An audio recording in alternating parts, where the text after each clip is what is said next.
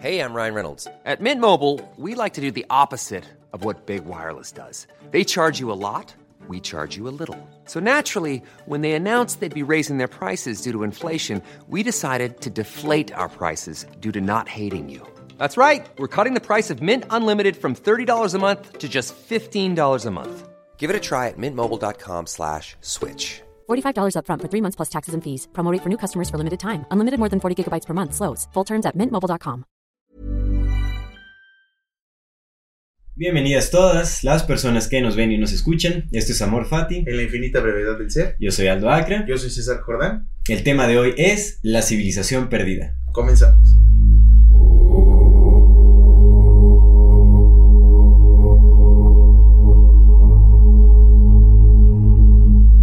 Amigo, ¿cómo estás? Buenas Bien, tardes. hermano, ¿Cómo estamos? Buenas tardes. bendito sea Dios, bien Sí, saliendo qué bueno que- con mucha chamba del fin de semana, gracias a Dios, y pues dándole. dándole Excelente. Hay que seguirle como siempre. Vamos de... eh, todo. ¿cuál- cuál Sí, no, de lleno, amigo, de lleno, porque este tema está impresionante. Es un tema muy interesante, la verdad es que a mí me, me emocionó mucho la investigación, realmente eh, creo que se necesita mucho tiempo para poder indagar a mayor profundidad sobre este tema porque hay muchísimas cosas que estudiar. Creo que se necesita también un amplio conocimiento sobre historia, eh, reconocer bien eh, fechas arqueológicas, sobre eh, Pues sobre de todo, ¿no? Sobre historia, sobre astronomía, sobre geografía, o sea, geología, arqueología, claro, sí. uf, realmente son eh, muchas ramas de conocimiento que se involucran al estudio de este tema, que es justamente em, esta cuestión de una civilización perdida. ¿No? Eh, lo que es Atlantis o la Atlántida, por ejemplo, que es un Es mito. que hablamos de la civilización, La civilización perdida. Como, como- ya que te pones a investigar, o sea, todo está conectado hacia esa so- so- civilización. Exactamente. Que es importante eh, saber de dónde surge este, este relato o esta idea. Claro. Porque principalmente surge de, de este. Yo creo que hemos escuchado todos el relato de la Atlántida de una u otra manera porque se ha popularizado. Sí, a todos nos ha llegado Atlantis, Incluso la en, en película de- Disney, Hollywood, sí. ¿no? Todo ese Sí, asunto. sí. Bueno, han tratado este tema en, en muchas películas también de ciencia ficción y todo eso. Fíjate que antes de que, de que comiences, yo, yo recuerdo, te digo que te estaba contando antes de empezar a grabar de estas revisitas como tipo libro vaquero, pero que eran de, de, de novelas y del mitos y leyendas.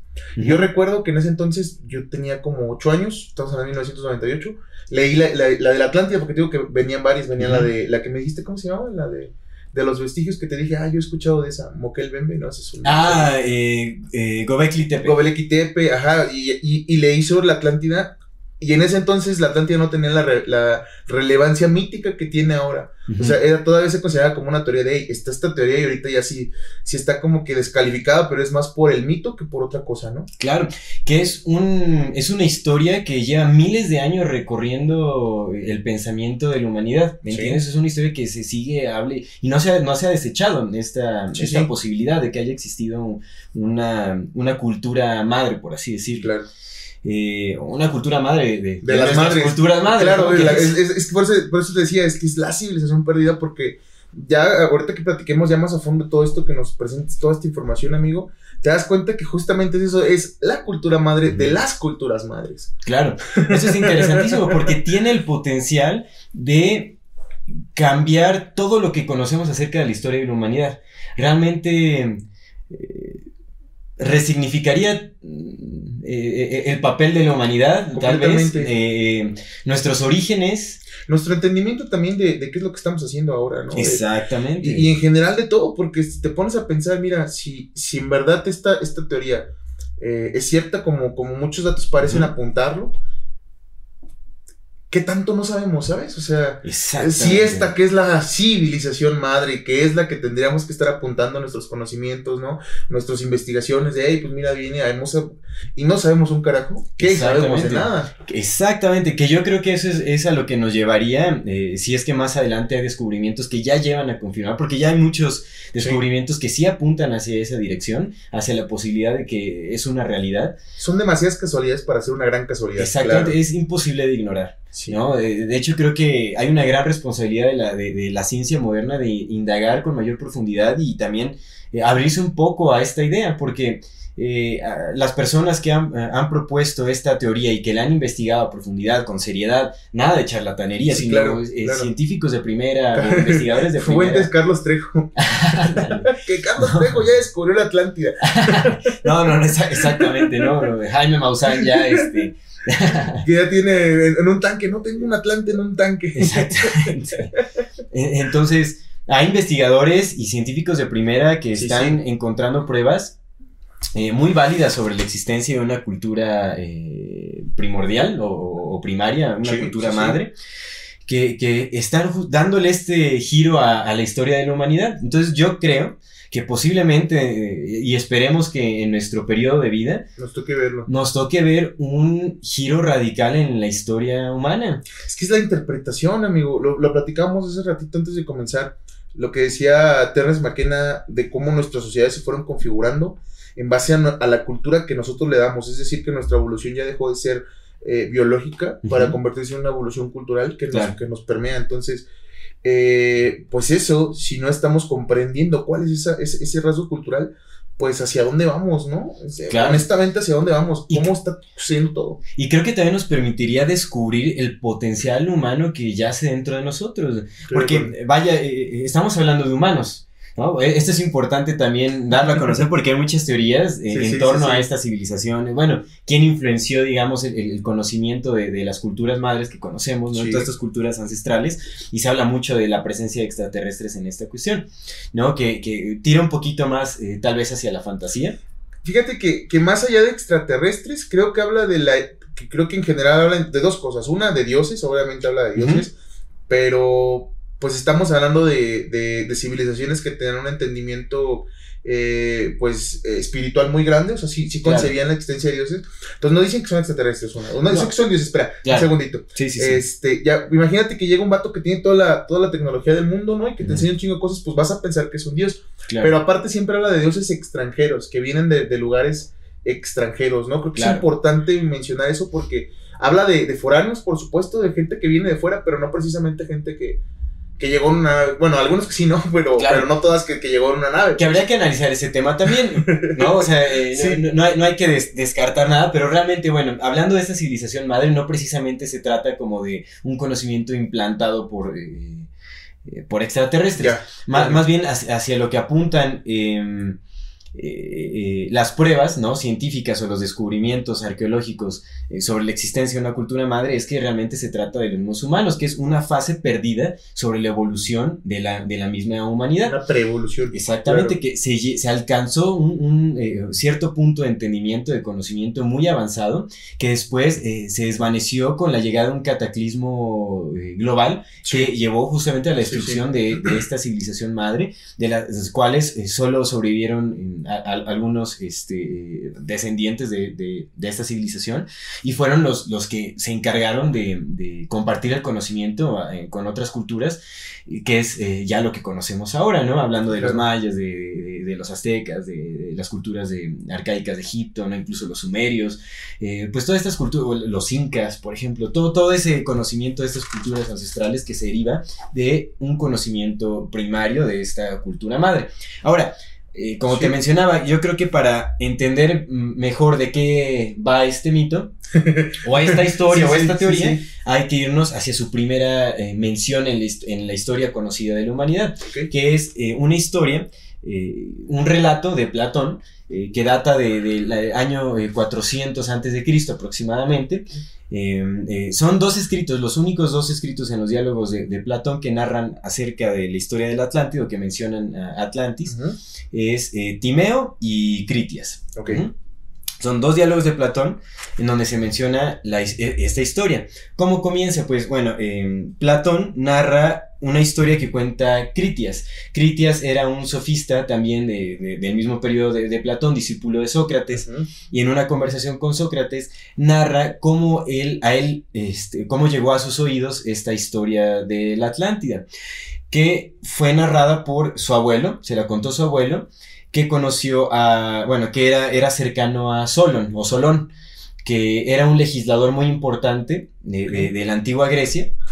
una persona seria, vaya, muy reconocida y, este, y una persona importante, Solón, eh, que en uno de sus viajes a Egipto, conoció a un sacerdote que le contó una historia acerca de una batalla que se desenvolvió entre el ejército de Atenas con em, una cultura eh, muy antigua, muy avanzada de la Atlántida. Oye, aquí es importante creo que señalar lo que me habías comentado al principio, que hablamos, bueno, que me habías contado cuando me hablaste de este relato, que hablamos de, de, de pensadores que ponderaban la verdad por sobre cualquier otra cosa. Importantísimo. ¿No? De hecho, se puede encontrar que al, inicio de, del diálogo en Critias, justamente este personaje, eh, digamos que, se muestra humilde ante la historia que está a punto de narrar, eh, eh, para, bueno, le, habla a las deidades prácticamente para que permitan que que, no suene tan fantástica su historia. Vaya, Él, se asegura de decir que es, es completamente verdadero. Que es completamente verdadero. Esto es muy importante. Porque se descarta, eh, ¿no? Muchos de, los pensadores actuales o la ciencia moderna descarta ese relato como una completa fantasía. Pero es el único relato de Platón que se, se considera una fantasía. Porque todo lo demás sigue siendo base de la moralidad construida actualmente, o sea, hay, escuela platonista aún. Entonces, sí, es muy, es muy curioso que, justamente, bueno, si todo lo que dijo es verdad, menos esto. Exactamente, cuando incluso en, esos mismos diálogos, una y otra vez menciona que es un relato verdadero. Entonces, es, muy chistoso que lo descarten así como, como un mito. Claro, claro. Entonces, eh, bueno, ¿cómo va la historia? Solón, que también es un ancestro de Platón, vivió 200 años antes que él, es decir, en, el año 600 antes de Cristo, eh, en un viaje que, realizó a Egipto, se encontró con un sacerdote, no recuerdo muy bien eh, la historia de este personaje, de este sacerdote, pero te digo que le contó esta historia sobre una batalla que se desenvolvió entre el ejército de, Atenas con em, el ejército de la, de la Atlántida. Ajá. Eh, y en este relato le contó que ese había sido un evento que había sucedido hace 9000 años a partir de ese tiempo, que estamos hablando de un, del año 600 antes de Cristo. Entonces, digamos. Ah, ok, 9600 años antes. Ajá, que eh, sería 11600 11.000 años 11.000 11.000 BC. Before Christ. Ajá, 11.600, es importante esta fecha ahorita porque empata mucho con los estudios de Graham Hancock, que ahorita lo vamos a mencionar. Muy bien. Empata muchísimo. Entonces, ¿cómo va la historia? La historia es que em, justo frente al estrecho de Gibraltar, entre em, la parte de Centroamérica, Sudamérica eh, y em, y también, eh, bueno, entre África y Sudamérica, Centro y Sudamérica, se encontraba una isla, eh, un gran territorio, una isla de gran territorio, un territorio casi continental, por así decirlo, este, en donde yacía una civilización muy avanzada. Avanzada, hay que, importante decir a qué se referían. Tenían un sistema de agricultura muy avanzado, tenían construcciones eh, grandes, muy impresionantes, tienen muchas riquezas, este, ya que utilizaban metales preciosos como es el, oro, el, oricalco, que era su metal principal. El oricalco es una fusión entre cobre y zinc, que de hecho se han encontrado también vestigios del oricalco. este, es, este es un metal que también se utilizó en, algunas otras culturas de Grecia. Este, eh, más bien, eh, perdón, en algunas ciudades de Grecia, de la antigua Grecia, también se llegó a, utilizar el oricalco, pero bueno, es, es el metal eh, más precioso después del oro. Eh, tenían, em, de hecho, hablaba acerca de unas, de, unas grandes murallas que, tenían este, que tenía esta civilización y también construcción de canales eh, de, agua impresionantes en una forma mandálica, por así decirlo. Eran eh, circulares, digamos que toda la ciudad, la ciudad principal, estaba... en eh, sí, eran, eran, eran, eran círculos como en, la, como en Tenochtitlan, eran círculos así que iban siendo, que se iban trazando alrededor de la... eran, eran canales de gran anchura, ajá, y después, digamos, era un, era un círculo, una circunferencia de, de, agua, después una circunferencia de tierra, otra vez otra circunferencia Círculos concéntricos se llama Exactamente, exactamente, una forma incluso estéticamente impresionante. Claro. ¿No? En, donde cabía, bueno, se supone que, contaban con 1200 eh, eh, naves acuáticas, ¿no? Que tenían un ejército impresionante también. eh, o imagínate el, el ancho de estos Claro, canales para claro, que, para que cupieran estos, sí, este, estos canales. Eh, tenían, un- te digo, una, un sistema de agricultura muy avanzado que les proveía alimento en, en abundancia. Claro. Eh, de hecho, en, en- en los diálogos de Platón, justamente en el relato de Critias, describe completamente eh, cómo funcionaba su civilización. Que, que aquí, fíjate, antes de que continúes rápidamente, a mí me sorprende mucho porque es que te preguntaba, bueno, por eso, ¿cómo consideras un continente dentro del mar? Pero me, me hiciste la referencia, por ejemplo, a Australia, ¿no? Ajá. Algo así. Pero me gustaría hacer precisión que los mapas que nosotros tenemos en la mente, el, el- el mapa cartográfico, ese mapa está súper errado de cómo el planeta es. Claro. Porque ese, ese mapa, por ejemplo, fíjate, pone el mismo tamaño de Estados Unidos que todo, un que todo el continente africano. Ujú. O sea, si tú si pones el, el Estados Unidos que vemos en el mapa al lado del continente africano, está del mismo tamaño y es, güey, África es un continente. Entonces, los verdaderos mapas, los mapas cartográficos como tal, muestran otras dimensiones completamente distintas a las que Claro. tenemos en mente. Difiere mucho del mapa Por actual que todos supuesto. conocemos. Entonces, seguramente, si no sabemos ni cómo está compuesto nuestro mundo, ¿qué vamos a saber? Porque muchos se ha debatido de, hey, es un continente, como un continente tan enorme se ha perdido? Pues, de entrada, el mundo es mucho más grande de lo que nos han contado, de lo que nos hemos visto. Y dos, pues está Australia, ¿no? Y hace falta mucha investigación al respecto. Sí. Imagínate, ¿no? Los océanos es algo que no está. eh, que, eh, bueno, que se necesita, necesita ser investigado con mayor profundidad, ¿no? Creo que se necesita dedicar más tiempo en, en la ciencia actual, ¿no? en las investigaciones Ver actuales. hacia adentro. Exactamente. Pero en fin, entonces, Critias relataba cómo funcionaba esta civilización antigua, muy avanzada de la Atlántida. Sí. Incluso eh, eh, cuenta acerca de sus orígenes, porque bueno, eh, también es importante mencionarlo, porque se relaciona tanto con el agua. Porque el, el dios de los atlantes era Poseidón. Ajá, de hecho, se cuenta eh, que Poseidón tuvo relaciones con una mortal, Clito se llamaba. Era la hija de, de- de dos personajes, no, no- no recuerdo este, bien los nombres de estos personajes, pero bueno, era, digamos que tenía como cierta descendencia real, por así decirlo Ok, sí. en- que vivían en estas regiones. Entonces, Poseidón tuvo relaciones con Clito y de ahí eh, surgen los descendientes eh, que son semidioses, se consideraban semidioses porque pues son hijos de, de De un dios con, con una mortal. Y este, estos 10 descendientes fueron los que se destinaron para gobernar eh, las distintas regiones de, la Atlántida. Ahora, eh, además de, de toda la prosperidad y la abundancia que menciona Critias, también hablaba de que su organización era muy colaborativa. Realmente no existía, a pesar de las riquezas de las que gozaban, eh, no eran, no eran este, personas ambiciosas, no era una cultura ambiciosa, sino buscaban el compartir y reconocían la importancia que había en, en el otro. Entonces, eh, eh, pues era, eran una civilización que se basaba en la cooperación, la Claro. colaboración y no tenían ambiciones a pesar de las riquezas que tenían y de toda la Sí, porque que ya todo era para todos, claro. Pero eh, cuenta justamente ese mismo relato que cuando empezaron a tener mayor interacción con los mortales, eh, porque bueno, eh, es importante decir, era una cultura que está en constante interacción con, eh, con las culturas que eh, eh, aledañas, digamos, claro. a esta isla. Eh, cuando empezaron a tener mayor intera- interacción con los mortales, empezaron a sucumbir a la ambición y, y eso los llevó a, a ser más eh, belicosos. Ajá. Sí. Entonces, al, al ambicionar estas riquezas, buscaron apoderarse de más tierras, tener más poder, y entonces empezaron a hacer guerra, que fue justamente lo que desencadenó esta guerra con eh, el imperio antiguo griego, en- en- con el ejército de, de Atenas. Sí, sí. Ajá. Entonces cuenta esta historia que, bueno, hicieron guerra con, con muchas poblaciones, las, eh, de las, en las cuales ganaron, pero cuando llegaron eh, a encontrarse con el ejército de Atenas, que en ese entonces era el ejército más poderoso, este, eh, perdieron esa batalla. Por eso es que fue un relato tan sonado en, en- en Grecia, me imagino. Porque bueno, tiene una, tiene, tiene una gran relevancia.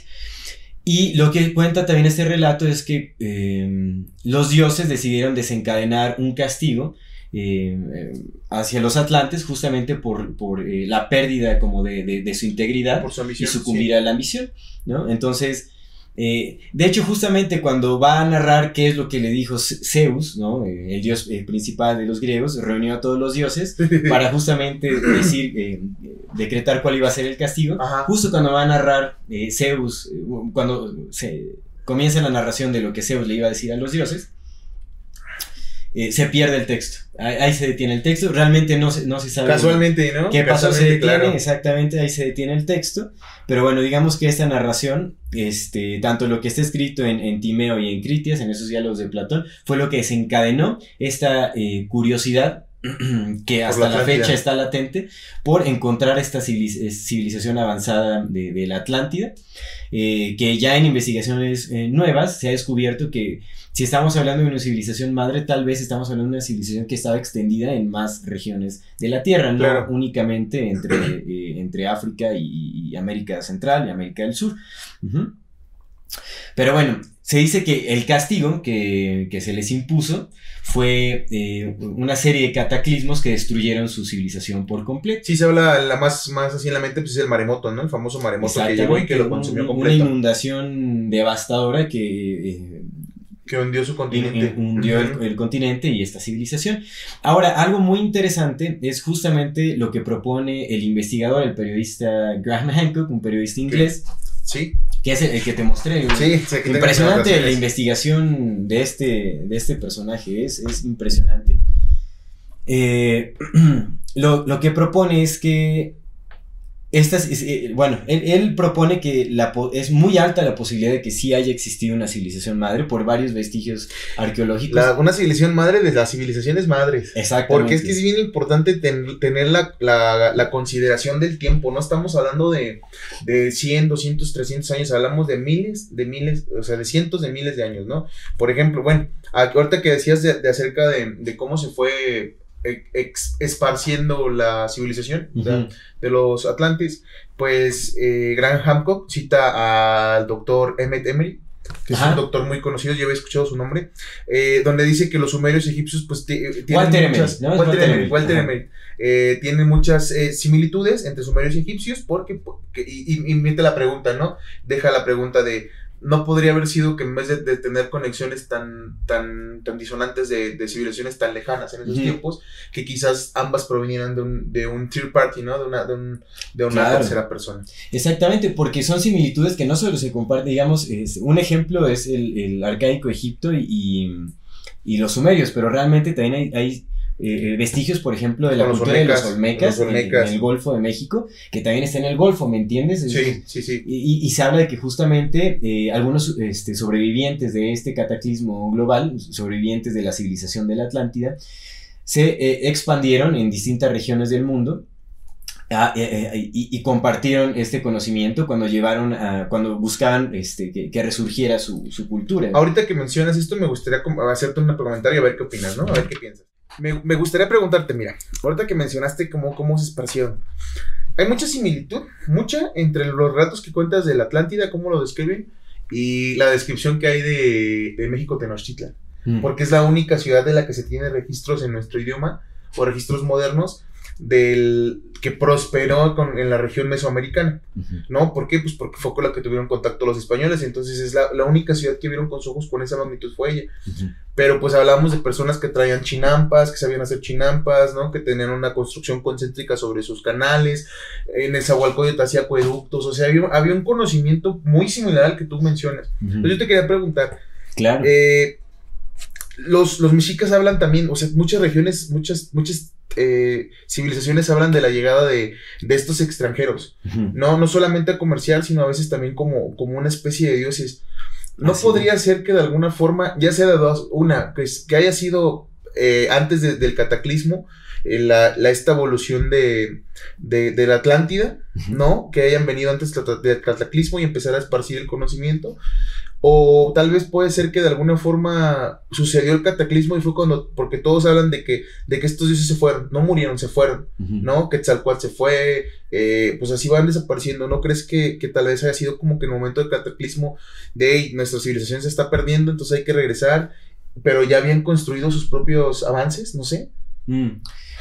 Porque está interesante, ¿no? ¿Cómo, Sí. cómo hablas tú de, de- de esparcirse y también las civilizaciones hablan de la llegada de otros? Exactamente, de hecho es justamente lo que propone Graham Hancock, que todos estos, eh, eh, eh, relatos sobre la llegada de dioses, ¿no? A, a compartir conocimiento en distintas culturas Sí, eh, que no tuvieron contacto, tiene una similitud impresionante que es más que una mera coincidencia.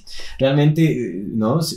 Lo, lo que propone justamente es que estos dioses son estos, este, eh, estos personajes que provenientes de esta civilización avanzada que llegaron a, a- a compartirles conocimiento y a mostrarles un cierto camino. Ajá. Entonces, eh, eh, por eso es que hay tantos vestigios arqueológicos que, que son muy comparables en similitud de, de, Sí. de, de este- de estas culturas. Entonces, Quetzalcoatl, por ejemplo, es lo que dice, no sé si llegaste a esa parte dentro de la conferencia. Solamente me eché 20 minutos, amigo, y, Y en estuvo. 20 minutos tuve para. Muchos, muchos datos, muchos. Yo ya tenía cierta reminiscencia de algunos, porque te digo que pues a mí me gusta todo esto desde morrillo. Entonces ya, yo ya había escuchado de, ot- de otros datos que he dado, de otras cosas, de otros investigadores, ¿no? de otras investigaciones, a él nunca lo había escuchado. Y de repente que te junten todo y que digas, güey, A con B con C, pues me explotó la mente y nada más llegué a 20 minutos. Necesito verlo completo. Claro, sí, es, es- es demasiado interesante, ¿no? Porque, bueno, de hecho, el, el tiempo que Graham Hancock eh, propone, eh, que es cuando sucedió el cataclismo global, que de hecho sí hay este, pruebas eh, eh, geológicas sobre un evento, eh, sobre un cataclismo global que se desencadena a partir de eh, la- el, acercamiento de un cometa a la Tierra, eh, eh, cuyos fragmentos llegaron eh, como meteoritos a- chocar en nuestro planeta. Data justamente del mismo tiempo en el que el, el relato de este sacerdote egipcio eh, a Solón eh, eh, describe, ajá, que es en ese tiempo que, que le dijo este sacerdote a Solón que había eh, este cataclismo, este castigo que había, se había impuesto sobre la cultura de la Atlántida, había sido hace 9000 años, ajá, Solón existió hace 600, bueno, 600 años antes de Cristo. Entonces digamos que 9000, eh, eh, bueno, dentro de la historia, 9000 años a partir de 600 años antes de Cristo son 9600 años antes de Cristo, que a nuestros tiempos eh, se eh, da el, el- resultado de hace eh, 11600 años, que Ah, es justamente 2000 cuando estas pruebas geológicas datan de este eh, cataclismo global. Hace 11600 años, lo que propone Graham Hancock es que justamente estos fragmentos de cometa eh, chocaron con la Tierra, que de hecho en el, eh, no, no recuerdo en qué año, pero es reciente también el descubrimiento de un, eh, de un cráter gigantesco en, eh, me parece que de 31 kilómetros en Groenlandia. Ah, Ajá. ok. Porque está el de Yucatán. El de Yucatán fue el que destruyó Ajá. a los, a los dinosaurios, Ajá. en, en teoría. Pero eh, este es un, este, un, un impacto más reciente. Ok. Ajá. Eh, que de hecho todavía, lo que dice Graham Hancock, es que todavía no se confirma la, la edad exacta, pero hay pruebas que justamente em, eh, se, eh, eh, eh, se dirigen ¿no? hacia, el- hacia el, la teoría que él propone. ¿no? Entonces, cuando sucedió este cataclismo, lo que sucedió es que se derritieron em, Los polos. los polos, capas de hielo grandísimas que estaban en el... ¿no? En, en los polos de la Tierra, lo cual incrementó también La lo- temperatura la- temperatura, digamos que hubo un, un- un cambio climático que generó muchísima inestabilidad. Ajá, lo cual incrementó justamente los niveles de agua en la Tierra, dejando inundadas eh, grandes partes eh, que antes no estaban, eh, eh, no estaban cubiertos por el agua, sino grandes pedazos de tierra, Sí. incluyendo lo que pudo haber sido la Atlántida. Ajá. Y de hecho esto también causó lo que se le llama en inglés The Younger Dryas, que es como una miniera de hielo. Ajá. Ah, que estamos en, sí, estamos en una mini. Lo que sucedió es que cuando impactaron estos eh, meteoritos en la Tierra, eh, eh, grandes cantidades de, de- de polvo eh, em, eh, llegaron a la atmósfera de la Tierra, lo cual previno que eh, los rayos del Sol pegaran este, eh, directamente en, en grandes partes de la Tierra y eso generó una miniera de hielo. Ajá. Entonces, eh, eh, y esto empata, justa- justamente este cataclismo empata con el tiempo del relato de- en, en los diálogos de Platón. Critias. Que fíjate que todo esto que mencionas, eh, obviamente estamos encontrando vestigios vestigios eh, geológicos, ¿no? Que, que- que demuestran de, hey, todo esto que creías no es como tú lo creías, son más antiguos. Pero a mí me, me da mucha, pues no risa, pero sí me da mucha curiosidad cómo, cómo la ciencia es, es un dogma, no es dogmática. Eh, la ciencia se convirtió ahora en lo que, la- lo que siempre negó de la religión, ¿no? Ujú. de, de- de esa cerradez y la ciencia no la ciencia actual o sea lo que nos venden como ciencia es si no es como yo te digo entonces no existe y estás tonto y es y es de no a ver estamos encontrando nuevos vestigios de que, que la historia es distinta pero siempre los hemos tenido. Eh, Terrence McKenna habla justamente, lo hablamos hace rato, de la configuración del ser humano actual en base a, su carga cultural en vez de su carga genética, ¿no? Propone esta, esta teoría donde el ser humano a través de su propia evolución mediante el lenguaje y la construcción de sus estructuras sociales culturales se, ha, se, ha, sacado de alguna forma de, la, selección natural y entonces empieza a hacer un, cambio epigenético modificando su interior de acuerdo a lo que piensa y a su psique general, ¿no? Si esto es así, entonces nos debemos por completamente a nuestra cultura, ¿no? Nuestro desarrollo como seres humanos actuales es, gracias a nuestra cultura. Y sin embargo negamos lo que la cultura dice. ¿Por qué? Porque esto del, del cataclismo solamente lo dice la Biblia. O sea, no solamente es el, no, dice la Biblia, lo dice, por ejemplo, la, leyenda de los, la épica de Gilgamesh, la leyenda de los cinco soles que apenas leíamos, el cuarto sol fue destruido por agua, de los hombres pez, ¿no? hasta, hacíamos la comparación, hey, los hombres pez, los hijos de Poseidón. eh, muchísimas, muchas, muchas culturas, esas son las tres como más a la mente, pero hay muchas, muchas culturas donde están diciendo hubo una pinche inundación enorme y tiene mucho sentido. ¿Qué, qué es lo que están diciendo que va a pasar simplemente con que suban 4 grados la temperatura de la, de la Tierra? Los polos se van a derretir y lugares como Veracruz van a desaparecer.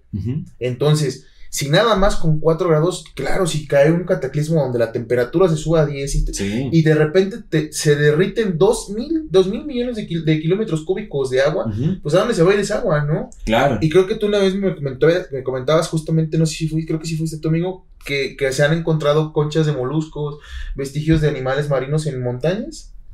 No, no, eso sí, no, no. esa, esa, esa yo, yo, yo, la sé, la voy a, la voy a traer investigada para el que sigue, pero sí lo sé, o sea, estoy, estoy, estoy consciente de que a mí me, y que yo, yo decía, no mames, ¿sabes? O sea, sí, también, pero ya después te vas dando cuenta en que dices, ok, tiene mucho sentido que, que este tipo de, de, de, de, fósiles hayan llegado a lugares donde no deberían estar cuando hubo una inundación general, ¿no? Sí, sí, así es. De hecho, también esto eh, empata un poco con las investigaciones de, de John Anthony West, eh, que él se dedicó al, estudio de, la cultura egipcia y él investigaba en la esfinge que hay rastros de, erosión que data de hace 40.000 años, incluso, bueno, que, eh, quiere decir que, pasó por un, periodo en contacto con agua por muchísimo tiempo, lo cual dejó estos rastros de erosión. ¿no? Entonces, imagínate, si la, si la esfinge estuvo, eh, fue creada hace 40.000 años, estamos hablando de que las civilizaciones inteligentes avanzadas son viejísimas. Claro, porque ¿cuánto tiempo les ha de haber llevado para construir una pinche esfinge? no, la, no, o sea, en un año de desarrollo de civilización no, no, no te la echas. No, no, no. Y bueno, aquí dice, dice este compa de, de Hancock que habla justamente sobre esta teoría de que, de que, de que se piensa que la esfinge, la, la, cabeza de la esfinge fue construida después que solamente era el cuerpo de la esfinge y el león echado, y la cabeza ya con el, con el turbante del faraón y todo esto, ya es una, un, agregado extra. esto, esto, esto me sorprende mucho porque yo una vez te preguntaba, ¿te acuerdas? ¿Crees que, que, si creías que fuera posible que tal vez para los egipcios que vieron las pirámides y todo eso, eh, ya hayan sido lo, lo, que pasó para los mexicas con los, con los, los teotihuacanos?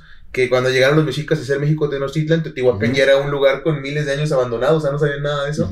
Y resulta, entonces puede parecer que todo apunta que para los egipcios fue igual. Sí, vieron, vieron eso que estaba ahí abandonado y dijeron, pues vamos a ponerlo en la cabeza. Pero viene de otras civilizaciones mucho más antiguas. Sí, sí, sí. Es muy probable que eso haya sucedido, definitivamente. Sí, porque realmente se, están, eh, eh, eh, se está encontrando que, que muchos There's never been a faster or easier way to start your weight loss journey than with PlushCare. PlushCare accepts most insurance plans and gives you online access to board-certified physicians who can prescribe FDA-approved weight loss medications like Wigovi and Zepbound for those who qualify. Take charge of your health and speak with a board-certified physician about a weight loss plan that's right for you. Get started today at plushcare.com slash weight loss. That's plushcare.com slash weight loss. plushcare.com slash weight loss. Hiring for your small business? If you're not looking for professionals on LinkedIn, you're looking in the wrong place. That's like looking for your car keys in a fish tank. LinkedIn helps you hire professionals you can't find anywhere else, even those who aren't actively searching for a new job but might be open to the perfect role. In a given month, over 70% of LinkedIn users don't even visit other leading job sites. So start looking in the right place. With LinkedIn, you can hire professionals like a professional. Post your free job on linkedin.com slash people today. este, vestigios arqueológicos son más viejos de lo que es. La cabeza olmeca, que se, se, se considera que son 30.000 a 40.000 años. imagínate. Antes de Cristo, justo, justo con el mismo de... de y, decían, por ejemplo, de lo de la cabeza olmecas, ¿no? Que compara. Este... Yo, yo solamente vi un pedacillo, pero con eso fue... compara justamente eh, las facciones de las cabezas olmecas con las facciones encontradas en vestigios egipcios, ¿no? Y entonces propone la teoría de que tal vez las hasta las mismas cabezas, o sea, muchas de las cosas que han llegado a nuestra actualidad hayan sido heredadas de una generación a otra generación a otra generación como una forma de compartir un conocimiento a las siguientes, o sea, como una forma de hablar del pasado hacia el futuro. Claro. Hablarle a los demás. Por eso es que hubo mucho enfoque también en la creación de estructuras monumentales, ajá, o de, estructuras megalíticas, justamente para crear eh, em, rastros, para crear un mensaje que sobreviviera al tiempo. Ajá, porque solo, digamos, monumentos así de grandes pueden sobrevivir a, cambios climáticos o a, muchos eventos este, ¿no? Eh, naturales que permiten justamente que lleguen como un mensaje para las, culturas posteriores a, quienes establecieron esto. Por ejemplo, lo que hablas de Pi. Ajá, sí, exactamente, que eh, otro, de, otro dato, ¿no? De la investigación de Graham Hancock es que eh, eh, el conocimiento matemático e incluso astronómico de estas civilizaciones es impresionante como para que haya surgido de la nada, como se propone, que no realmente no hay eh, como estos rastros sobre una evolución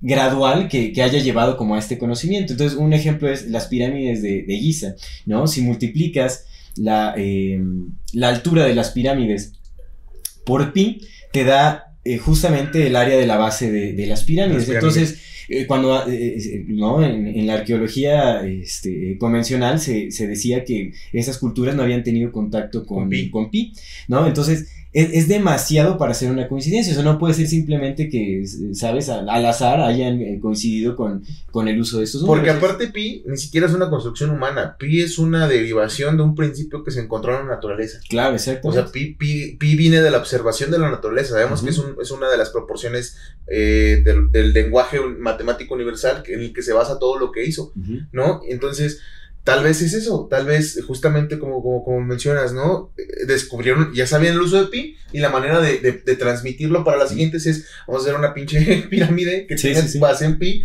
para que estos güeyes cuando hagan la medición digan, hey, este número, ¿qué onda? ¿No? ¿Por qué? Y empiecen a descubrir pi. Claro, sí, sí, sí. Y, también algo muy interesante es como la posición de las pirámides. Por ejemplo, las, eh, tanto las pirámides de, de Teotihuacán como las de Giza están alineadas con el cinturón de Orión. Y también están perfectamente alineadas con el, True North o el, verdadero norte que le llaman. Ah, sí. Y para eso se necesita una presión, una precisión astronómica eh, impresionante. Además, por ejemplo, los eh, lo, hemos hablado ahorita con, lo del número 13, metiendo el número 13, lo de la investigación de César Morland. Eh, pues yo ya sabía más o menos un poco acerca de, los equinoccios y de los solsticios, ¿no? Cómo se alineaban, pero ya que te pones a, meterte a fondo, te das cuenta que es impresionante cómo, cómo, cómo no, no solamente tienen que ver con las posiciones de, de eh, del Sol, de los equinoccios, sino también con la posición aparente de Venus en ese momento, con las Pléyades, ¿no?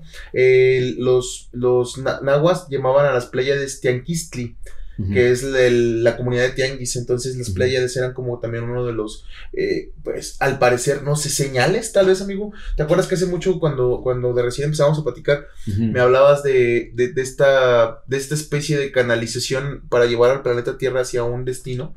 ¿No? O sea, de, guiarlo hacia, hacia Orión. Sí, sí, sí, sí, Entonces te pones a pensar y dices, hey, hermano, o sea, si me quedo con, con la historia que como me la contaron en la primaria, que es una basura, eh, voy a entender absolutamente un carajo de esto, ¿no? Sí, sí, eso es muy cierto. Y, algo importante también que hay que reconocer es que constantemente están surgiendo nuevos descubrimientos que están cambiando todo lo que se conocía acerca de la historia humana. Por un ejemplo, algo que también menciona Graham Hancock en alguna de sus entrevistas es que eh, actualmente, bueno, convencionalmente se pensaba que eh, no había habido humanos que habitaran las Américas, sino hasta hace eh, 13.000 años aproximadamente. Pero lo que ya se descubrió, lo que se descubrió hace unos años, eh, no sé si fue un descubrimiento del 2013, pero algo muy reciente, bueno, algo reciente, se encontraron eh, restos de mamut que presentaban eh, aperturas en su esqueleto eh, que habían sido hechas con herramientas, ¿no? Y que otro animal usaba herramientas en el mismo humano.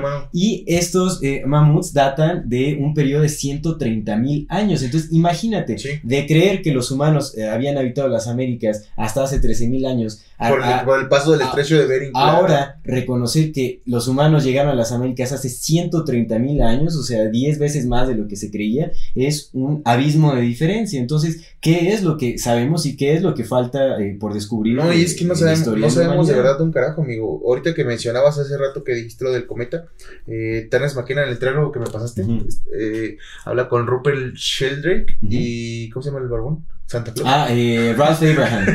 Sí, sí, sí.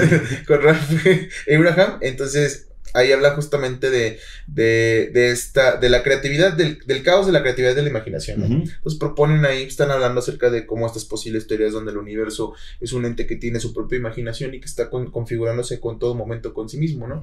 Habla de, de, los hábitos universales, que son estas leyes que consideramos como leyes, pero que y, que, y, que, y que la ciencia niega de, hey, eh, evidentemente el universo no puede estar en constante cambio porque nuestras leyes físicas han estado así siempre. Entonces él habla de se me hace muy curioso como le dicen de, a entender de que no sabemos un carajo.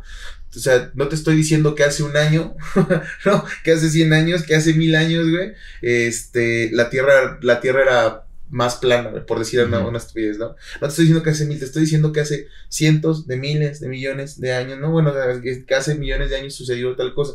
Lo que hablabas del, me, sonó mucho el asteroide porque ponía el ejemplo de los dinosaurios y de cómo es este constante cambio en el universo que va creando y recreándose a sí mismo. Entonces decía, hace 65 millones de años estaban los dinosaurios dominando la Tierra y de repente un asteroide que vino de quién sabe dónde, ¿no? Llegó cambió toda la vida como la Tierra se conocía y entonces nada más, nada más donde que una gallina sobrevivió. Y todo, todo así, toda la concepción que había de la vida en ese momento cambió para todo. Y esa, eso hablaba de justamente la evolución mental del universo. Esa es su forma de estar creando continuamente y estar experimentando. Claro, como borrón y cuenta nueva, en pocas palabras. Exactamente. y hecho, no se supone que eso fue el, el diluvio. Exactamente, es justamente eso.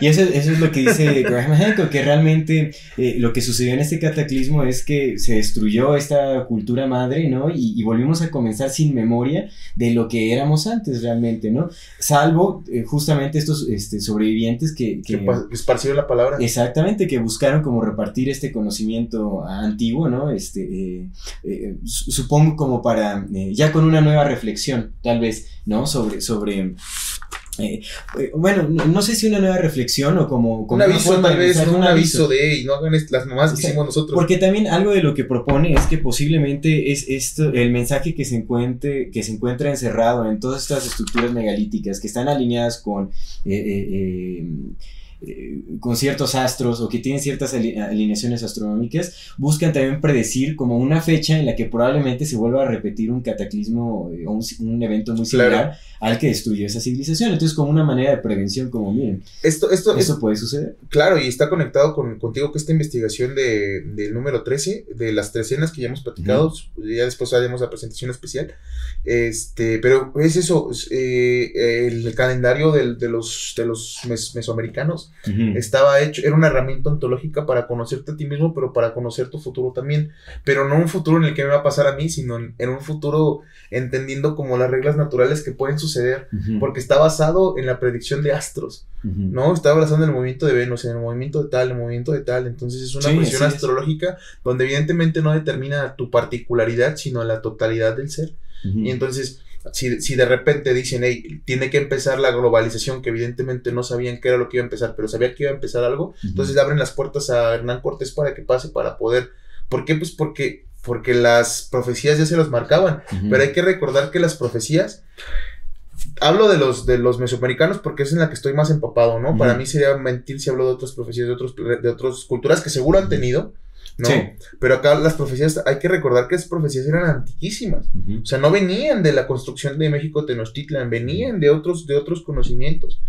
Eh, hablaba, hablábamos de, justamente de, que tal vez, por ejemplo, se cree que la civilización olmeca es la civilización madre de Mesoamérica. No se han encontrado ningún, ningún hueso de olmecas porque resulta que la palabra olmeca solamente es un, una especie de vocablo para determinar una raza que, que puede ser cualquier raza, ¿no? Ni siquiera es la, la, la, la cultura madre.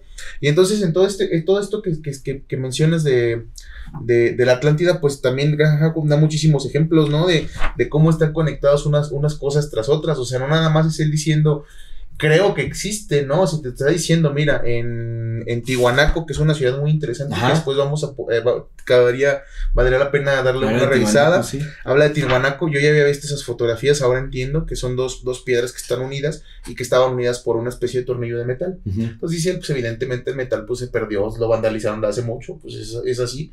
claro. Y eso solamente en ninguna parte de América se ha encontrado. Y la única referencia igual a eso se ha encontrado en Egipto. Y entonces, eso, Tan distanciadas estas culturas unas de otras de que utilicen lo de Chile, tecnologías ¿podrías tan contarlo? Lo similares. de los barcos de Chile. Ah, lo de los barcos de Chile. Yo creo que tú tienes más fresca esa eh, eh, esa, eh, esa eh, memoria, supongo, de, Ah, la, de- de la Sí, conferencia. hasta ahí llegué. Pero fue en Perú, ¿no? No, no fueron los barcos de, de, de Perú, no recuerdo cómo se le llama. Es que es, es una, es una pequeña tribu, por así decirlo, de un, de un pueblo que no me acuerdo si de Chile o Perú, pero que tienen barcos, o sea, que son barcos, tienen una, una, Sí. una estructura de ciertos barcos que solamente se han encontrado iguales en Egipto. En Egipto. Y que ambas, ambos, o sea, ambas referencias de los dos dicen que fue dado por los dioses y que se han hecho estudios, la marina ha hecho estudios de los que se han encontrado y resulta que esos barcos fueron hechos para cruzar grandes distancias oceánicas. Y para cortar el, eh, eh, el paso de agua, ¿no? Para ir como contracorriente. Exactamente, incluso, o- en, lugares bueno, muy cortar el agua con fuertes. mayor este, Sí, efectividad. sí, porque sí, es sí. una tecnología muy específica también. Exactamente, y, y, y es eso, o sea, fue, fue elaborado para eso. No es como que se hayan topado, sino que dijeron, necesitamos esto y esto. Eso te habla de que justamente es una evolución de una tecnología que ya venía, venía haciendo años y años y años y años trabajando. Creo que esto es un tema que eh, merece la pena para seguir tratando con mayor profundidad, ¿no? Realmente ha sido poco el tiempo que hemos podido dedicarle al estudio de estos temas. Seguramente también eh, habremos dado algunos datos un poco distorsionados, ¿no? Eh, eh, sí es, es un tema que se tiene que, que estudiar con, con mucho detalle, ¿no? Porque hay, hay muchas fechas, hay, hay, eh, eh, pues es es necesario contemplar muchas fechas para poder llegar como a, eh, a conclusiones más, más exactas, ¿no? Definitivamente eh, el estudio de, de las investigaciones de Graham Hancock eh, es, eh, está muy bien planteado, es algo que, que se tiene que, Escuchar que revisitar una y otra Sí, vez claro. y escuchar. ¿no? Eh, bueno, ahí van a venir algunas de, de mis recomendaciones, pero lo que podemos ver con eh, algunas de las, eh, de las pruebas que, que están surgiendo eh, a partir de esta teoría es que pues todo apunta a, a que sí hay, eh, hay una gran posibilidad de que esto haya, haya sido una realidad, de que sea una realidad, ¿no? Incluso te había comentado, ¿no? Que eh, cerca de las costas de Japón se encontraron Ah, sí. templos sumergidos Sí, también. sí, los he visto. eh, estructuras megalíticas que datan de hace 10.000 a 11.000 años de, de antigüedad, ¿no? Eh, cuando no se creía que existían este tipo Claro, de se, civilizaciones, se ¿no? supone que los egipcios tenían 6000 y, y es la de las más viejas que Ah, hicieron exact- estas cosas. exactamente. Es como, no manches. Sí, no, o sea, se, se creía que, que todavía este, hace 10.000, 12.000 años eh, vivían, la- eh, existían las civilizaciones de, de cazadores-colectores, que todavía no había Ah, sí, sí, civilizaciones sí, sí, sí, este, no asentadas ni nada de eso, y, y realmente es, el ejemplo es lo de... eh, Göbekli Tepe, lo que te mencionaba, sí. ¿no? Que de hecho es la estructura megalítica de mayor antigüedad que se ha encontrado, que realmente lo que está, eh, lo que se ha desenterrado no es, eh, es una pequeñísima parte de lo que hay debajo, ¿no? Se estima que eh, lo que hay enterrado de- debajo de, de lo que se ha descubierto de, eh, de eh, Go- Go- eh, perdón, Göbekli Tepe Gobekli Tepe. es 50 veces mayor a lo que está descubierto en- actualmente y son estructuras megalíticas, de, ¿sabes? Son, son piedras gigantescas. eh, para que se den una idea, es tres veces más grande que el Stonehenge, ¿no? Que Stonehenge data como de, de 3.000, 4.000 años de antigüedad. Pues bueno, eh, Gobe- Gobe- eh, Tepe data de, de 12.000 años aproximadamente, ¿no? Sí, no, son, son cosas porque, por ejemplo, mira, estaba registrando aquí mi libreta con que lo que mencionábamos del Homo erectus, que se cree que es de 1.4 millones a 500 mil años, ¿no? Eh, que, que, fue que estuvo. Estamos hablando que el Homo sapiens empezó a poblar estas tierras, según lo que se cree, como hace 200 mil años, ¿no? Claro. O sea, pero pues en verdad, ¿qué es? ¿Qué, qué es? O sea, ¿de, de qué estamos hablando? Y, y ya nada más para, para, para mi parte, o sea, como que, como que hablar de esto. La biblioteca de Alejandría, porque la menciona, y, y me acuerdo mucho de la vez que platicamos de Mm. todo lo que se perdió.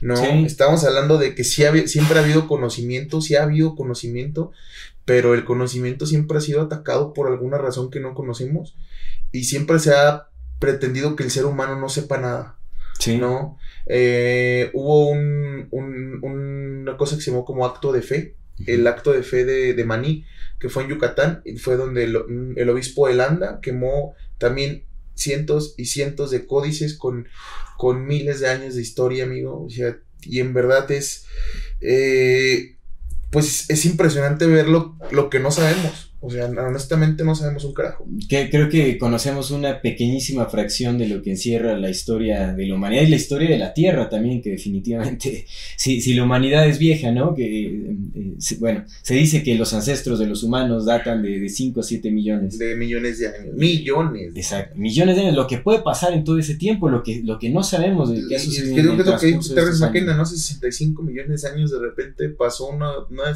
un asteroide y todo cambió. Todo. En un día para otro todo cambió. Se fue. wow. Claro. Entonces, pues bueno, creo que nos queda el, el por lo menos el reflexionar acerca de, de la viabilidad de esta teoría del Atlántico, de una, Sí. de una civilización perdida, de una cultura madre, de, que antecede eh, todo el conocimiento que podemos ver en nuestras culturas madres, lo que ya conocemos, ¿no? En, lo- en los antiguos mayas, los aztecas, eh, en Egipto, ¿no? Las culturas incluso en, en, en, en- Asia. o Y es que, es que estas coincidencias que platicamos son de verdad la punta del iceberg de todas las cosas que están eh, relacionadas entre culturas bien distantes. ¿eh? Sí. La Sí, punta del iceberg, amigo. Definitivamente. Son muchas coincidencias que sería tonto eh, considerar las Sí, coincidencias. te digo, son ¿me muchas coincidencias para hacer una coincidencia. Porque al- alguna una de las teorías que busca refutar como esta idea de, de una civilización perdida es justamente que hay una tendencia de las civilizaciones de evolucionar a la par, ¿no? O sea, Ya. eh, aunque estén distanciadas. Pero creo que la precisión, eh, de- o digamos como la- el detalle de que, eh, que existen las similitudes entre estas culturas tan apartadas unas de otras, es demasiado como para decir que, que coinciden en, en- en su periodo evolutivo. De manera. Y es que aparte, o sea, lo, lo hemos visto muchas veces, el ser humano es un ser de costumbres, amigo. Y nuestra, nuestra, nuestra cultura actual está eh, hecha por la permeabilidad de todas las demás culturas que nos antecedieron. Claro. Por ejemplo, los españoles, ya ves que cuando se juntaron con los moros, empezaron, cuando llegaron los, ¿qué eran? Los de, los árabes conquistaron España, pues eh, crearon toda esta, toda esta nueva eh, arquitectura española que fue la que llegó aquí con la, con la conquista. Que venía, venía, eh, o sea, to- toda la evolución del ser humano, al, me- al menos desde que tenemos conciencia que evolucionamos con registros reales de cómo ha venido más o menos avanzando, se ha dado por, por el contacto de otras civilizaciones con otras civilizaciones. Siempre ha sido así. Claro, todo está permeado de todo, realmente. Sí, claro, ¿no? entonces, de- para que estas cosas pu- tu- tu- pudieran haberse sido así, tuvo que haber una conexión entre ellas, y si no había, si los egipcios no tenían el conocimiento suficiente para viajar a través del océano para estos, eso, eso te deja lo que decía, ¿no? Entonces, si no, no hubo manera en que estos conectaran con estos, pues entonces, ¿dónde está el punto medio que sí llegó a ellos? Exactamente. Con estos barcos que estaban hechos para... para Claro, claro, sí, sí, sí. No, es, es un tema demasiado interesante, ¿no? Eh, creo que sí, sigue abierta. eh, el la- debate. Sigue Claro, abierto el debate, definitivamente, ¿no? No, no quiere decir que sea ya este, un un hecho en absoluto, pero es una teoría que tiene mucha viabilidad y conforme va, va pasando el tiempo y hay investigadores como es- este sujeto que es Graham Hancock, que mis respetos eh, para el nivel de investigación que ha Sí, más de ¿eh? 25 años de investigación, ¿no? Te digo que pasó 7 años sumergido buceando, buscando eh, templos sumergidos y encontró varios vestigios este, eh, arqueológicos que datan de, de- de más, bueno, de más de 10.000 años de antigüedad, ¿no? Este, y conforme surgen, con el descubrimiento que te mencionaba acerca del el- el impacto de un meteorito en, en Groenlandia, Ah, sí. ¿no? Eso Sí, también Este, eh, llevó a que eh, este mismo investigador eh, profundizara aún más en su trabajo de investigación para eh, seguir dándole mayor validez a, a- a su teoría, ¿no? Entonces, eh, y no es el único, de hecho hay, hay, hay muchas personas, él menciona, tiene muchísimas referencias de egiptólogos, de arqueólogos, de, Sí. de muchos Sí, otros sí, sí. investigadores eh, que están tratando este tema, que brindan mucho peso a, a- a la viabilidad de esta teoría. Entonces, pues nos queda eso realmente. eh, Aún no está definido nada, ¿no? Definitivamente puede ser cualquier cosa. Creo que lo que nos queda en claro es que hay mucho que conocer todavía, que la historia de la humanidad no está definida, pero para nada aún. Sí. Eh, esperemos, ¿no? Que, que, la vida nos permita, como humanidad, por llegar a entendernos más eh, en, en, esta tierra, eh, el poder conocer más cuál es nuestro papel, cuál es nuestro potencial y también conocer un poco más acerca de nuestros orígenes. Yo creo que eso también se puede alcanzar con el uso de enteógenos. Sí, de, de, hecho en las investigaciones más recientes, igual de Graham Hancock, él habla acerca de, de, de, de, cómo eh, ¿no? el uso de enteógenos ha aportado tanto a la evolución y al entendimiento este, humano para llegar a, cierto tipo de conocimiento, ¿no? Pero en fin, yo creo que eh, eh, pues concluimos con, con este tema de, tan interesante. Y es, que de verdad se nos quedaron tantísimas cosas ahí. Hay muchas cosas que tratar. Porque hablar de la Atlántida es hablar de de tantas, de, es que ha habido investigaciones tras investigaciones tras investigaciones, o sea, es un tema tan fascinante, pero a la vez tan, tan posiblemente real que atrae a investigadores de, envergadura y cada uno saca datos que dices, güey. Está impresionante. ¿Por, qué, ¿Por qué seguimos sin aceptarlo? Sí, yo creo que más bien, para concluir, esto más bien es como una puerta de entrada para tratar más adelante el tema con mayor profundidad. Claro. Y hablar ya específicamente de eh, Gobekli Tepe, por ejemplo, hablar de Tiwanaku, hablar de, Nos faltó el mecanismo de, antiterra, la, esta civilización que te digo que parece que cayó una, una bomba atómica, siempre se me olvida el nombre.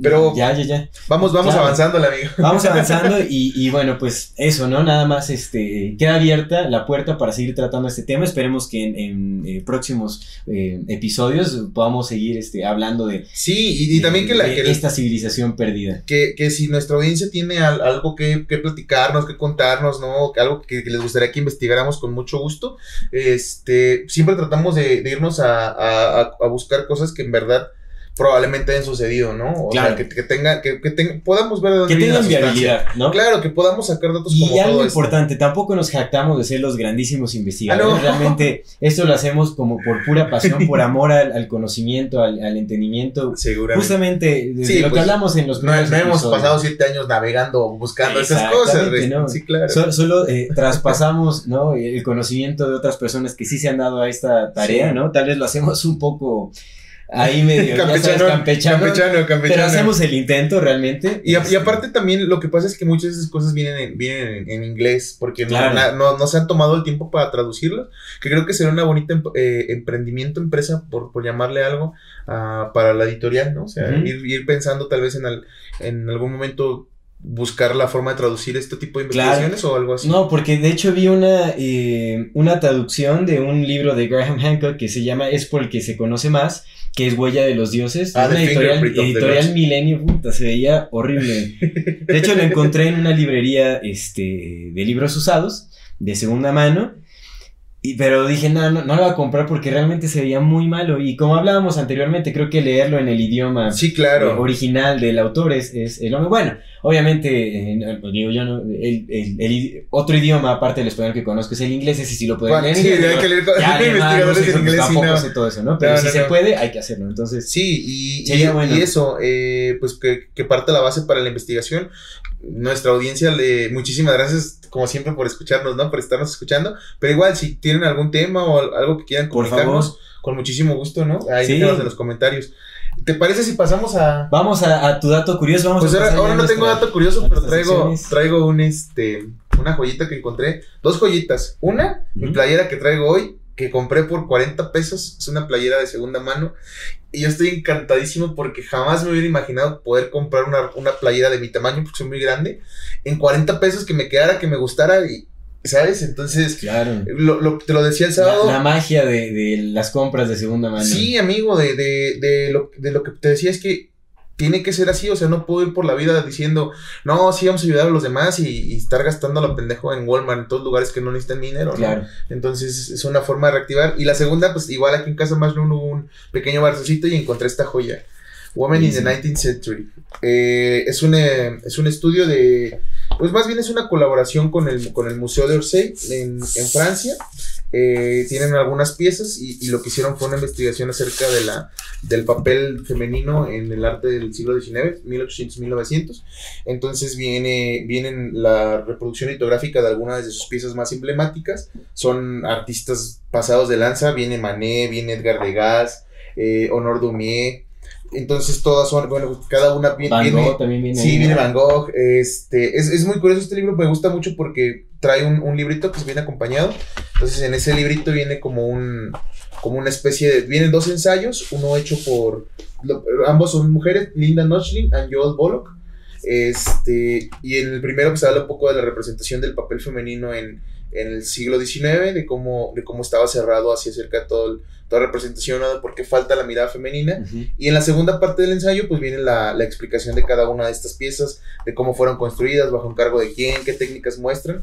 Entonces, pues, para mí es una, es una joyita porque una joya. no solamente estoy llenándome los ojos con, con, cada una de estas, sino estoy aprendiendo y pues para mí aprender es magnífico. Por ejemplo, esta es de, de Renoir de Pierre Auguste Renoir, ¿no? Y déjenme mostrar rápidamente la de la de la de Van Gogh, es que las estaba acomodando porque digo que la estaba leyendo. Porque la de. Ah, la de Van Gogh es muy curiosa. Este es, este es Van Gogh. Se llama la, The Woman of Arles. Este, no sé si. Eh, a ver si se alcanza a ver un poquito. Es Van Gogh. Y, y, es curioso porque no parece un Van Gogh, ¿no? Yo, yo, estaba, yo estaba acostumbrado a la noche estrellada y todo ese tipo de, de, de, de, arte de Van Gogh. Y pues resulta que también pinta otras cosas. Y pues está bien interesante. Sí. Y está bien bonito mi libro. Y todavía no lo he acabado. Lo, lo, lo voy a terminar. Y ya, ese era mi, mi, mi, mi dato curioso que quería compartirles. Vamos a las recomendaciones. Las recomendaciones, amigo. Yo definitivamente lo que quiero recomendar es también para que no se queden con lo que les estamos diciendo y quieren este, también investigar Ay, sí. los autores que mencionamos aquí en, en, en, el podcast, en estos episodios, pues les recomiendo muchísimo eh, estudiar al periodista inglés Graham Hancock. Les vamos a poner este, eh, en la descripción del video eh, varios enlaces hacia algunas conferencias que tiene en YouTube o algunas entrevistas que también se le han dado que pues brindan eh, mayor Rogan, este ¿no? conocimiento. Sí, las, las, entrevistas más recientes y, y, y, más profundas yo creo son con Joe Rogan porque ahí se, se, ¿sabes? se extienden hasta tres horas en conversación y Joe Rogan la verdad es que es un entrevistador inteligente, entonces hace buenas preguntas e, e incita a... ¿Sabes? Como destapar más con conocimiento. Que, fíjate, fíjate, que hay un vato que a mí me, me, lo sigo, me gusta cómo presenta su contenido, se llama Roberto Martínez. Uh -huh. Tiene un podcast con un güey que se llama Jacobo Wong y ese vato del Roberto Martínez también menciona mucho a Joe Rogan como una de sus inspiraciones. Mm, qué chévere. Sí, y me acuerdo siempre, ah, mira, ese es el vato que le gusta la Es, es un compa inteligente, la verdad, okay. Joe, Joe, Rogan. Pero bueno, en fin, entonces eh, les vamos a poner eh, como recomendación eh, el enlace a, ciertas conferencias y entrevistas de Graham Hancock en donde van a poder indagar más sobre este conocimiento de la civilización perdida. Y también les voy a recomendar, yo aún no leo estos libros, ¿no? Pero si les interesa también estudiar, yo estoy por conseguirlos, la verdad es que yo estoy viendo en dónde poder ad adquirirlos. Este, tiene dos libros muy interesantes que justamente hablan sobre este tema, uno es Huella de los Dioses y el otro es Magos de los Dioses. Ah, Fingerprints okay. of the Gods y Magicians of the Gods. Órale, Así, estos dos libros, ¿no? Es como ese segundo, hasta el título ya me imagino que va a hablar de, cham de, chamanes y todo Exactamente, eso. Ya está, sí, ¿no? ya, ya está, está más pasado. Sí, Entonces, sí. búsquenlos. Les digo, yo no, no, los he leído, pero eh, creo que puedo recomendarlos sin titubear porque definitivamente sí, sí he indagado acerca de las investigaciones. Y es que la conferencia que me mandaste es una conferencia acerca justamente del libro, ¿no? Es, de sí, es, exactamente, exactamente. Entonces, este, pues búsquenlo, investiguenlo también para que no se queden ahí con las dudas y también eh, investiguen las referencias que da este personaje, este periodista inglés, eh, porque da muchísimas referencias eh, sobre en qué basa sus investigaciones y obviamente son, son científicos de primera, ¿no? No, no, sí. soy ningún charlatán y, ¿sabes?